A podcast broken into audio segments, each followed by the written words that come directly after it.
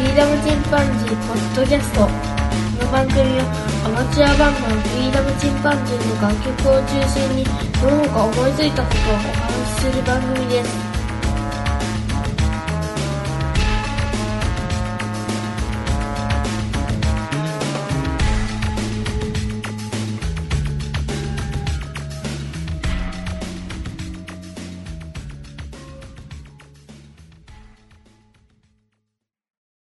さあ始まりました。フリーダムチンパンジーの佐藤です。今回はちょっと面白い話をしようかなと思います。いくつか思い返してみました。まあ、それをね、ちょっとつらつらとお話ししてみようかと思いますけども、えー、まず一つ、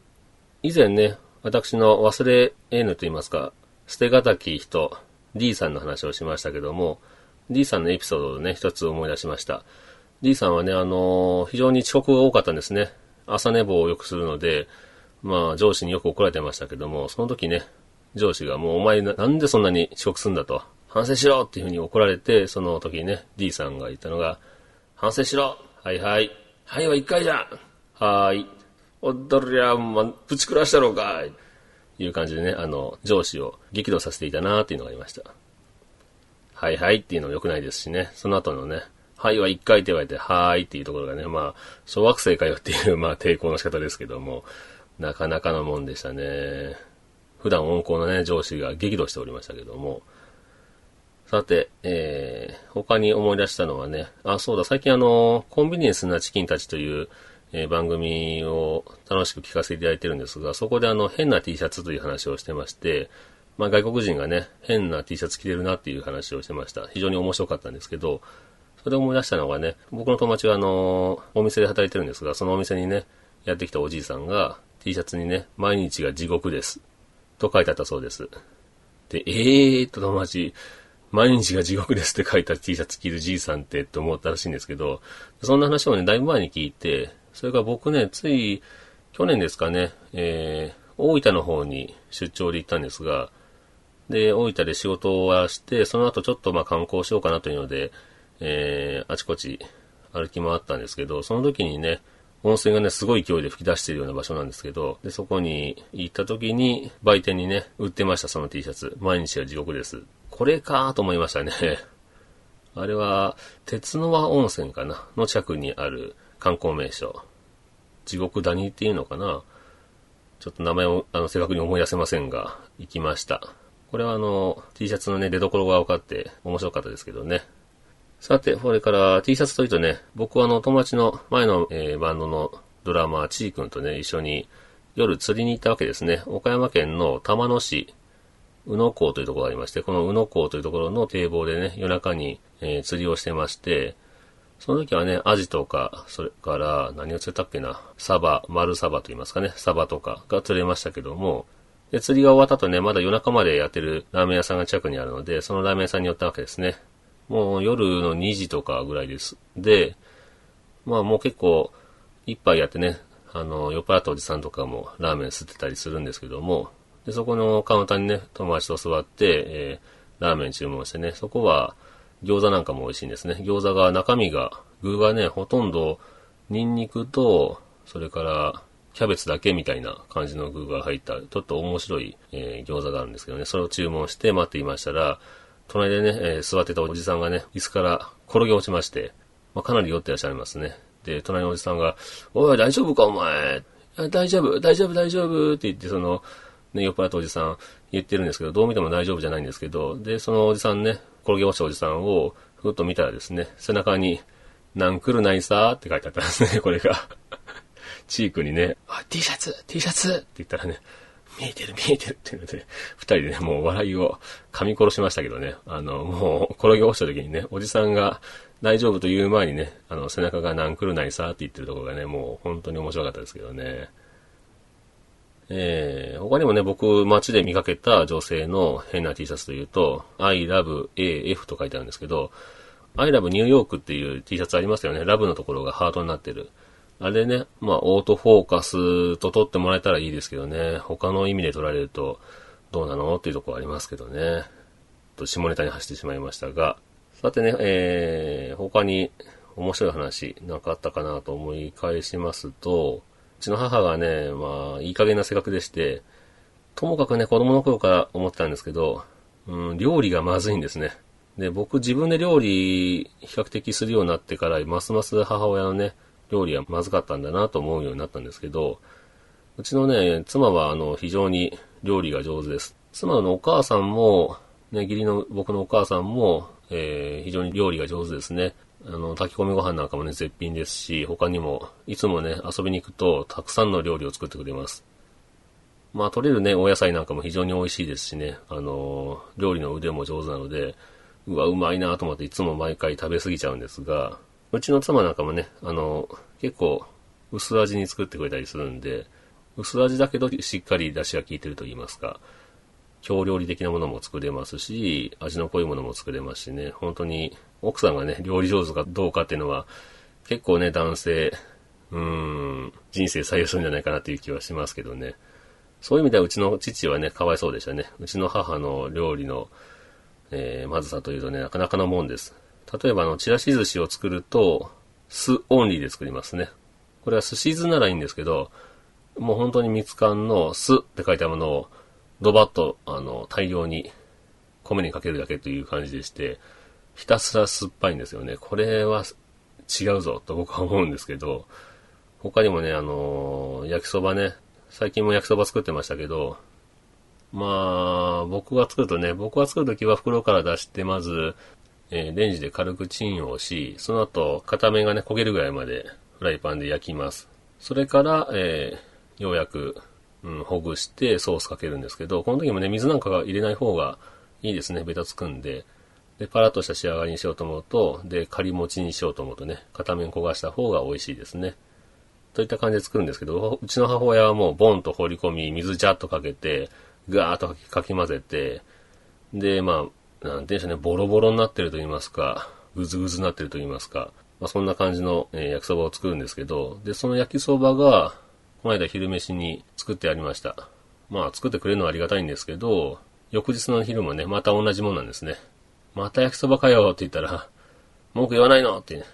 同じ焼きそばじゃないわよって言って見たらね、あのご飯が入ってるんですけど、そのご飯もね、まあ冷凍したご飯を解凍して突っ込んだだけというので、もう、なんでしょう、べちゃべちゃでダマになってるわけですね。で、これは蕎麦飯じゃねえよと思って、あの、自分で毎回炒め直したりね、その蕎麦飯みたいな、みたいなものですね。焼きそばの中にダマになったご飯が入ってるやつを自分で細かく潰してね、潰してみますか、散らして、麺も切って、で、蕎麦飯を作り直したりしてました。でね、まあ、ラーメンといえば伸びてますし、要するにね、あの、時間を守らないんですね。僕なんかは男ですから、その料理のノウハウがないので、うん、料理本通りに作るわけですね。量もぴったり、そのまま書いている時間通りにやったりしますんで、温度とかね、その辺も、まあ、きっちり守りますから、科学実験じゃないですけど、そういったつもりで作るぐらいの方が、ご飯は美味しくできるんじゃないでしょうか。うん、勘が悪いのにね、うちの母は適当にするんで非常に美味しくないものができるんじゃないかなという気はします。で、例えばお好み焼きを作ってくれたりするんですけど、食べたらね、まあやたら辛いわけですね。なんか違う違うと思って、ん？ってこれ、お風呂これ、ソース何かけてんの？って言ったら、あー、なかったからあの、焼きそばソースかけてるっていうね。いや、焼きそばソースのかかったお好み焼きはお好み焼きじゃねえだろうっていうのでね、あのーもう勘弁してという感じです。で、もうマヨネーズかけてもね、中和されないぐらい、ただただ辛い。うーん、本当にね、この辺ね、まあ散々ディスりましたけど、ピザだけうまいんですよね、うちの母親。ピザはなぜかうまく作ります。だからね、非常に明るいし、社交的で、いい加減な性格っていうのはね、なんか、ピザはうまいから、多分うちの母はね、前世はイタリア人ですね。他にね、えっ、と、何か面白い話というと、えっ、とね、僕の友達ね、えー学生時代、非常に貧乏なやつが多かったですね。で、ある友達はね、チキンラーメンだけでちょっと生活してやろうというので、金がないから、3食チキンラーメン、3食というかね、1食抜いて2食チキンラーメンというのを半年続けました。で、6ヶ月後にね、ある日朝起きようと思うと、体がね、もう全く動かなかったそうです。意識は起きたんだけど、体が動かないというので、うわ、これ死ぬと思いながら、その友達は全力を振り絞っ枕元の携帯電話にね、手を伸ばして、なんとか届いたので、それでね、彼女に電話して、で、救急車で運ばれたんですけど、結局ね、あの、病院で診断されたのは栄養失調ということで、で、入院してね、あの、節制したお金が全部吹っ飛んだというね、まあ、そんなやつがいました。他にもね、もう本当に困窮してね、友達、もう、パチンコ好きなやつがいたんですね。で、ね、しょっちゅうお金貸してくれと言って、まあ、その友達はちゃんと貸したらね、あの返してくれますし、勝てばね、ちゃんと、利子じゃないですけどね、えー、焼肉食いに行こうぜなんて言って、飲み行こうぜなんて言って怒ってくれたりするやつなんで、非常にまあ、こっち金貸す側としてはね、えー、いい、なんて言うでしょう、貸し手だったんですけども、で、その友達は、まあそのパチンコで、まあお金を使い切ってしまうと、まあかなり苦しい生活してまして、で、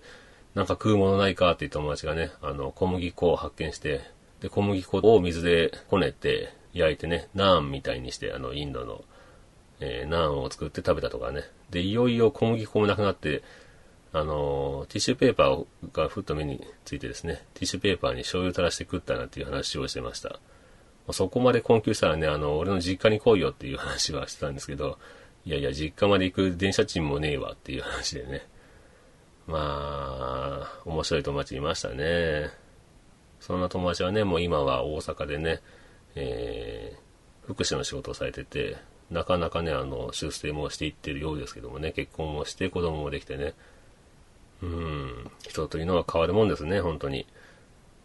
で、友達ね、いい加減な性格してましたけど、まあ友達曰く、俺みたいなね、あの、他人事に思えるぐらいのやつの方が、福祉とかね、こうそういった仕事はいいんだと言ってました。なんて言うんでしょうね、その、気持ちがね、相手の気持ちにリンクしすぎる人は、もう持たないみたいですね、精神が。うん。なのでね、多少他人事だと思えるぐらいの感覚の人の方が、看護婦さんともそうかもしれませんけどね、感情移入しすぎない人の方が向いているようですね。こんなところでしょうかね。今回もまあ、お時間来ました。面白い話というのをちょっと思い出して、とうとうと話してみましたが、面白く伝わってるかどうかはちょっとわかりませんけども、えー、今日はこんなところで終わろうと思います。それではまた。さよなら。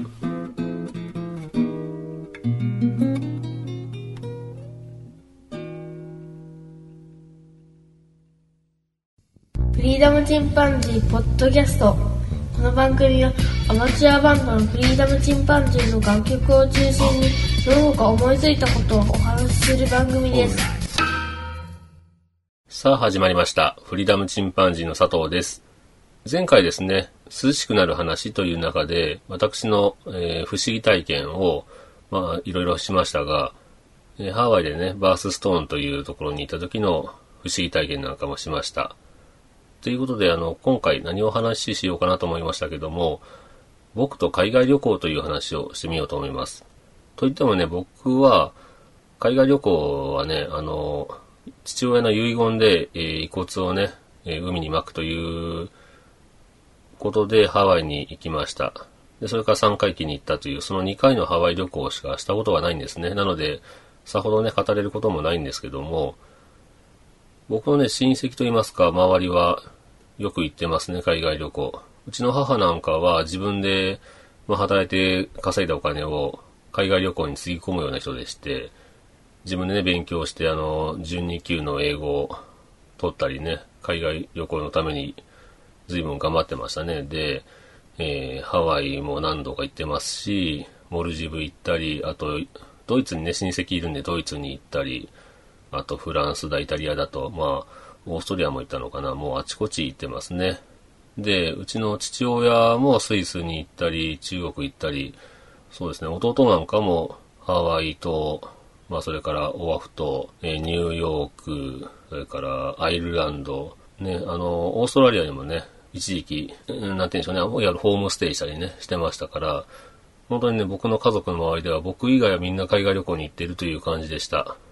で、最初に僕海外に行きたいなと思ったのは、うーん、おじさんがね、中国でずっと仕事をしてまして、まあ日本の企業なんですけど、まあ中国の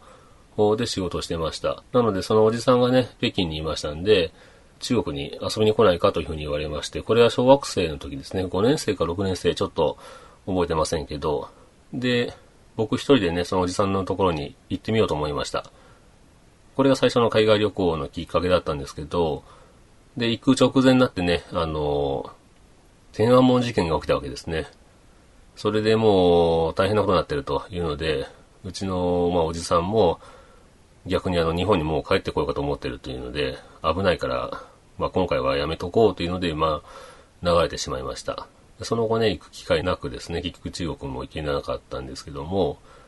で、その次に機会があったのが、えー、私の友人がね、ニューヨークに住んでました。学生時代の友達がニューヨークで仕事してましたんで、まあニューヨークに来ないかというので、あ、行く行くっていうのでね、で、あそこ行こうか、ここ行こうかなんて言って、勉強もね、あの、ちょっと海外旅行で困らない程度の英語を勉強しようなんて勉強したりしてました。で、行き帰りだけの飛行機のツアーを取って、で、滞在中のホテルは自分で取ってですね、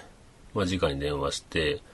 ビートルズがね、泊まったなんていう部屋があるホテルがあるんですけど、ちょうどセントラルパークが望めるようなホテルを予約してました。で、楽しみにしたんですけど、ちょうど出発する2週間前ですね。僕はたまたま会社で残業してまして、一人だったんですね。で、一人で残業してて、普段はそんなことしないんですけど、珍しくあの単純作業だったので、もうそのこと普段しないんですけど、ラジオをつけたんです。で、ラジオをつけて、ちょっと作業してたら、俺は未確認の情報ですけども、ニューヨークで旅客機がビルに追突したというニュースが入りましたという臨時ニュースですね、がありまして、旅客機がビルに落ちるってどういうこと？と思ったんですけど、なんか嫌な予感がしてですね、で、残業を切り上げて、で、寮に帰ったわけですね。で、テレビつけましたら、まあ、もうもうとビルから煙が出てまして、で、どうも、テロじゃないかというニュースになってましたね。で、慌ててね、弟にも電話して、おいお前テレビ見てるかって言ったら、いや見てないって言うから、ともかくテレビつけろと。どこでもいいから。で、弟が、え、どこのチャンネルっていうか、まあどこでもいい。どこつけても同じのやってるから、テレビつけろって言ったらね、弟が、テレビつけたけど何これ？映画？って言うんで、映画じゃねえよこれ。今起きてることだよって言ってたら、そう話をしてる時に、2機目がね、うん、ワールドセンターに突っ込んだわけですね。ということで、まあ、大きなテロ事件が起きたわけです。で、友達もね、ニューヨークにいますからね、慌てて電話したんですけど、で、ニューヨークで言っても友達の住んでたところは、ニューヨークのそのマンハッタン島ではなくて、ニューヨーク州の中でももう、鹿が出るようなね、雲は出ないけど鹿はしょっちゅう見るようなところで働いてましたんで、大丈夫かって電話したら、いや、大丈夫も何も何っていう話だったんですけど、で、テレビつけてみよう。テレビ持ってねえよなんていう話だったんですけどね。帰国してからね、友達に聞いたら、ちょうどつい前日ですね、にあの辺りうろうろしてたわ、なんて言ってましたんで、まあ、当然ね、こんな事件起きましたから、飛行機も飛ばないだろうというので、もう会社の方もね、行くのやめとけっていうふうに言いますし、まあ諦めるかっていうのでね、まあキャンセル。キャンセルと言いますかね、もう当然行けないから、旅行会社の方がもうこれは諦めるかなと思ったんですね。で、ホテルの方にはね、あの、ちょっと行けなくなりましたというふうに伝えたら、まあ残念ですけど、またお越しくださいというので、キャンセル料はいただきませんというふうに言われたんですけども、で、旅行会社の方からね、連絡がありまして、まあこの度はテロがありましたので、えー、直接そのニューヨークには渡れません。けども、中国経由のカナダに入り、カナダから陸路で、えー、ニューヨークまでお連れします。それだけで、まあ、行くのがね、1日じゃ当然もともと行きませんけど、プラスさらに1日半ぐらいかかりますというので、いや、そんな無理やり行くのって感じで、あの、なんとしてでもお連れしますと。いや、もうそんなあの日程変わるんじゃ、それは僕行けませんねって言ったら、あ、それでしたらお客様ご都合のキャンセルですので、えー、2週間前ですから、あの、80%だったかな。65%か忘れましたけどね。あの、お代金いただきますという話でね。なんだそれと思いましたけど、今だちょっとね、あのネット載せれば炎上するんじゃないかというような話ですけどね。うーん、そんな感じで、まあ、結局ね、もうあの、僕都合で辞めたという感じで、自己都合キャンセルという感じになりましたね。まあそんな感じで、あの、海外旅行に非常に縁がないわけです、私。私が行こうと思うと大事件が起きるというのでね、海外旅行は縁がなかったんですが、で、うちの父親がね、癌で、もう、余命3週間とかですよというふうに言われまして、で、父親がね、うん、自分の遺骨をぜひハワイで巻いてほしいと言い出したんですね。で、まあ、親父に、そんな金ねえよっていう話をしたら、いや、ハワイ旅行に行くお金はもう別個に自分が貯金してあるから、そのお金で行ってくれというので、で、初めてハワイに行きました。まあ、亡くなってしまったわけですけども、で、なんでハワイなのかなと思ったら、うちの親父はね、あの、ビートルズ世代で、ビートルズが好きだったんですけど、あの、エルビス・プレスリーもすごい好きだったんですね。で、プレスリーがハワイがすごい好きで、で、ハワイで作ったアルバムがあるんですけど、その、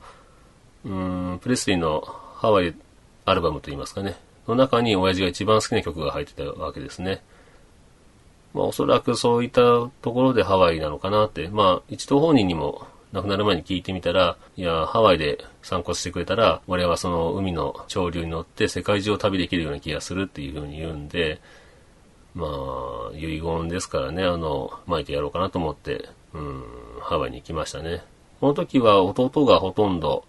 えー、セッティングしてくれました。弟夫婦ですね。で、まだ、甥っ子も生まれてなかったので、うん、弟にお任せして、ハワイに行きました。で、弟がね、契約してくれた、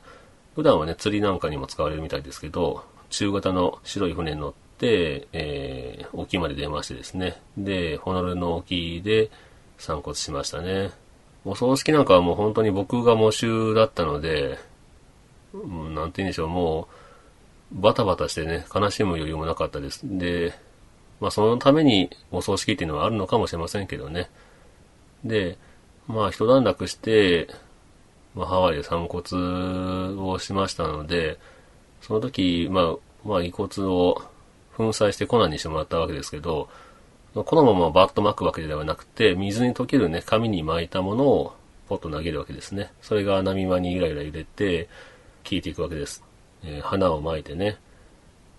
それから、船がね、汽笛を長くぼーっと、あの、鳴らしてくれるわけですけども、で、だんだんと離れていって、波間に消えていくのを見た時の方が、どっちかというと、やっぱり、なんか悲しかったですかね。お別れしたなっていう気はしました。でね、翌日に、あの、海で、うちのね、えー、子供たちも行ってましたけども、うちの家族で、海にね、あの、ちょっと泳ぎに行ったんですけど、で、その、ワイキキの浜でね、泳いでたら、子供が、波のところにね、花が流れてきたと。で、昨日、その、父親の遺骨を撒いた時に散らした花びらとそっくりだったので、うちのね、チビが、おじいちゃんが帰ってきたって言ってね、その花を見て、喜んでましたね。うん、その時巻いた花かどうかはわかりませんが、そうなんじゃないかなって僕は感じましたね。まあこうやってハワイ旅行初めて行きました。でその後ね、あの、3回忌が来まして、もう一度ハワイにね、行ってみようという話になりました。で、最初の時は母親と弟夫婦と、それから僕の家族4人で行ったんですけども、まあ3回忌はもう母親ももう私はいいわって疲れるからっていうので、あなたの家族だけで行っておいでっていうのでね。で、弟のとこも、甥っ子が生まれてまだすぐだったんで、まあ、とりあえずじゃあ今回3回忌はうちの家族で行こうと。で、まあ、7回忌にまた弟のね、家族で行けばいいんじゃないなんていう話で、えー、ハワイに行ってまいりました。本当にね、あの、僕はね、英語はあんまりでき、あんまりとか全然できないんで、本当に苦労しましたね。うちのね、長男が一緒に行ってますから、長男はね、そこそこ喋れるんですね。あの、まあ普通に、のレベルだと思うんですけど、まあ外国人の人と話しながらね、あの、笑いながら会話したりするんで、お前喋れるんじゃねえかよっていう風に、なかなかね、喋れなかったんですね。で、僕が伝え英語で何とかしてたら、あの、写真撮ってくれって言われて、写真撮った後に楽しそうに話してるんで、喋るんだったら喋れってくれよと思いましたけど、うん。で、まあ本人に聞いたら、いや、そんな喋れないよなんて言うんですけどね。えー、海外旅行した中でのエピソード、まあいろいろあるんですけど、うん、僕普段落とし物とか全くしないんですけど、あの、旅行に行くとね、僕必ず起きることがありまして、旅行に行くとチケットをなくすんです。で、大慌てするというね、毎回のパターンなんですけど、これは国内旅行もそうなんですけど、なんなんでしょうね。僕はね、旅行に本当縁がないんでしょうね。うん、この時もね、ご多分に漏れず、最初のハワイに行った時も、電車のチケットがどっか行きましたし、まあ結局出てはくるんですけどね、もう大慌てするわけです。この時はね、で、2回目の時は、えー、まず、えー空港からね、ホテルに着いた時に、タクシー使ったんですけど、で、そのタクシーね、が去ってからまたタクシーが戻ってきて、僕がね、あの、降りたタクシーにすぐ乗った金髪の女性がね、降りてきて、あの、忘れ物してるわよっていうので、スマホをね、思いっきり、あの、タクシーの中に忘れてたようです。それわざわざね、持ってきてくれて、ああ、どうもありがとうっていう感じでね、まあ、 Thank you ですよね、本当に。で、まあ、その後も、スーパーで坊主頭の兄ちゃんに、外国人のね、アメリカ人かな、肩叩かれて、落としてるぜっていうふうにあの言われて、えー、札束をね、マネークリップで止めてたんですけど、札束丸ごと落としてたとかね、スーパーで。ね本当にあの、意外とね、優しいですよね。そんなの普通帰ってこないですけど、うん、まあ旅行者が多いからかもしれませんけどね、いい人多いですよね、意外と。他にもね、英語ができないんでね、もうすごいド緊張するんですね。で、ホテルでもね、えー、電話して、日本語喋れるスタッフもいるんですけど、まあ、電話したら日本語じゃなくて英語で返ってきたんで、英語喋る方いますかって言おうと思ったら、あの、口から出た言葉が、Do you speak English? って言っちゃいましたね。Yes, sure って言われましたけど、まあ当たり前ですよね。あの、笑いながら言われました。あなた英語喋れますかってね、あの、外国人に聞くやつがいるかって話ですけど、あの、まあそんな感じです。と緊張しますね。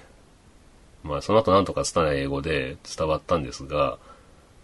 あの、ホテルはね、僕はあの、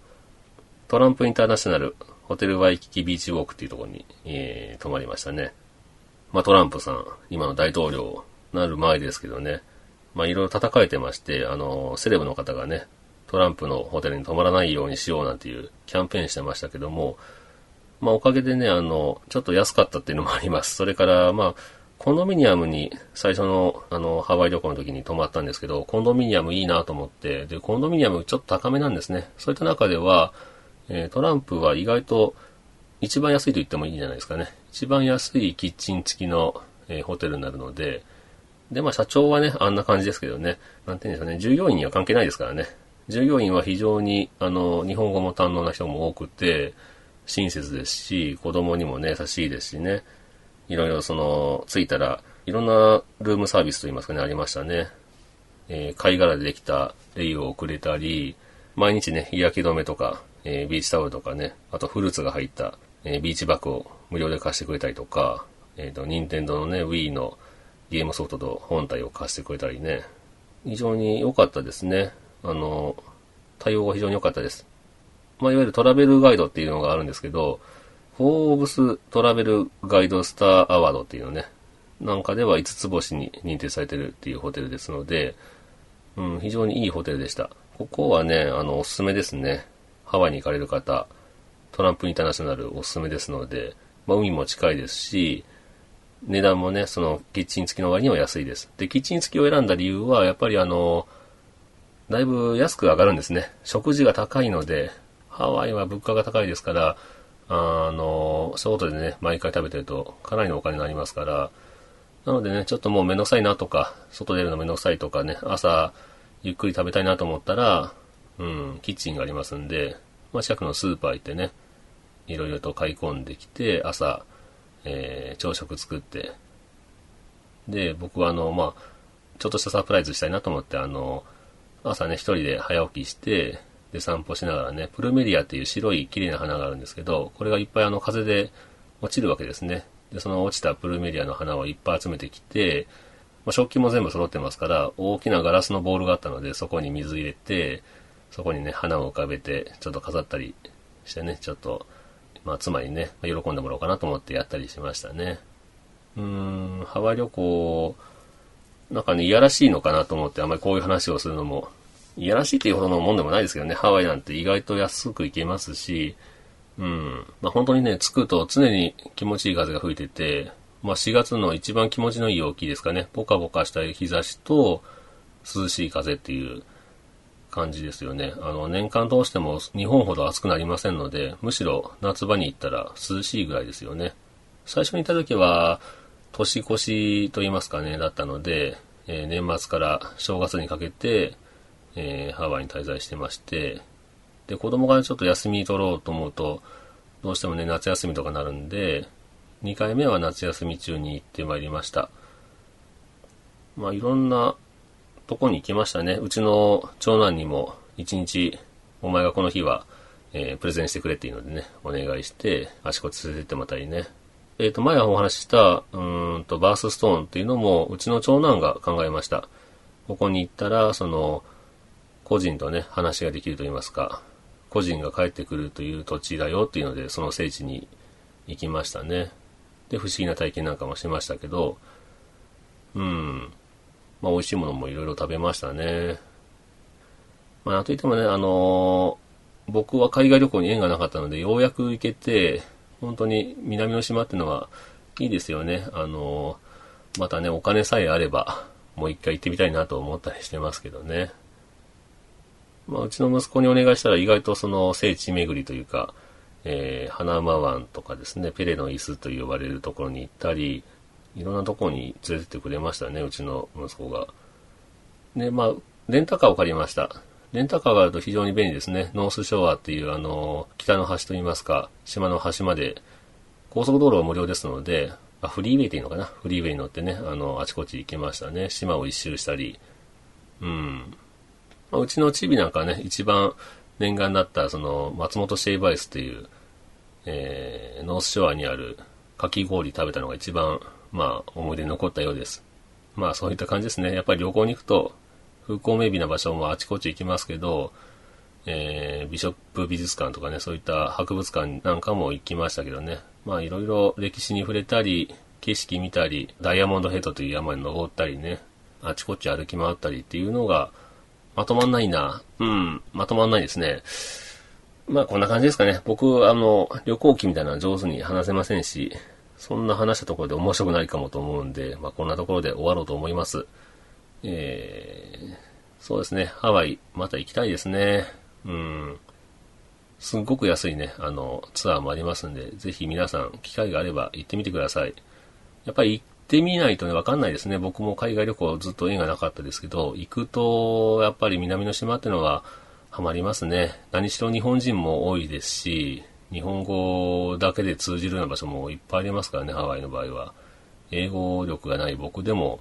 えー、家族連れて行けるぐらいですので、皆さんもね、ぜひ、えー、機会があれば、ハワイの方行ってみてください。というところで、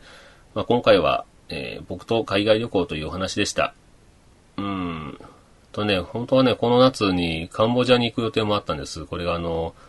私のちょっとね、知り合いが、え、ボランティアしてまして、カンボジアでね、あの、ギター弾いてくれたら子供たちが喜ぶよというので、行く計画をしてたんですけどね、ちょっと子供がバスケでも試合が忙しくて、行きたかったんですけどね、で、僕も仕事が7月中はね、ちょっと休み取れそうですけど、8月は取れないといううん、事情もあって、8月にね、その、知ってる人がね、行くという話だったんですけど、うん、残念ながら今回もね、また、逃しちゃいましたね、海外旅行。まあ何しろね、僕は結構白球で働いてますんで、そんなね、しょっちゅう行けるような身分ではありませんから、今回もね、あの、親父が残したお金で行ったということなので、なんともね、言えないとこはありますけどね、うん、また機会があれば、行きたいですね。カンボジア、うん、ハワイ等々行きたいですね。ということで、えー、今回はこんなところで終わろうと思います。それではまた、さよなら。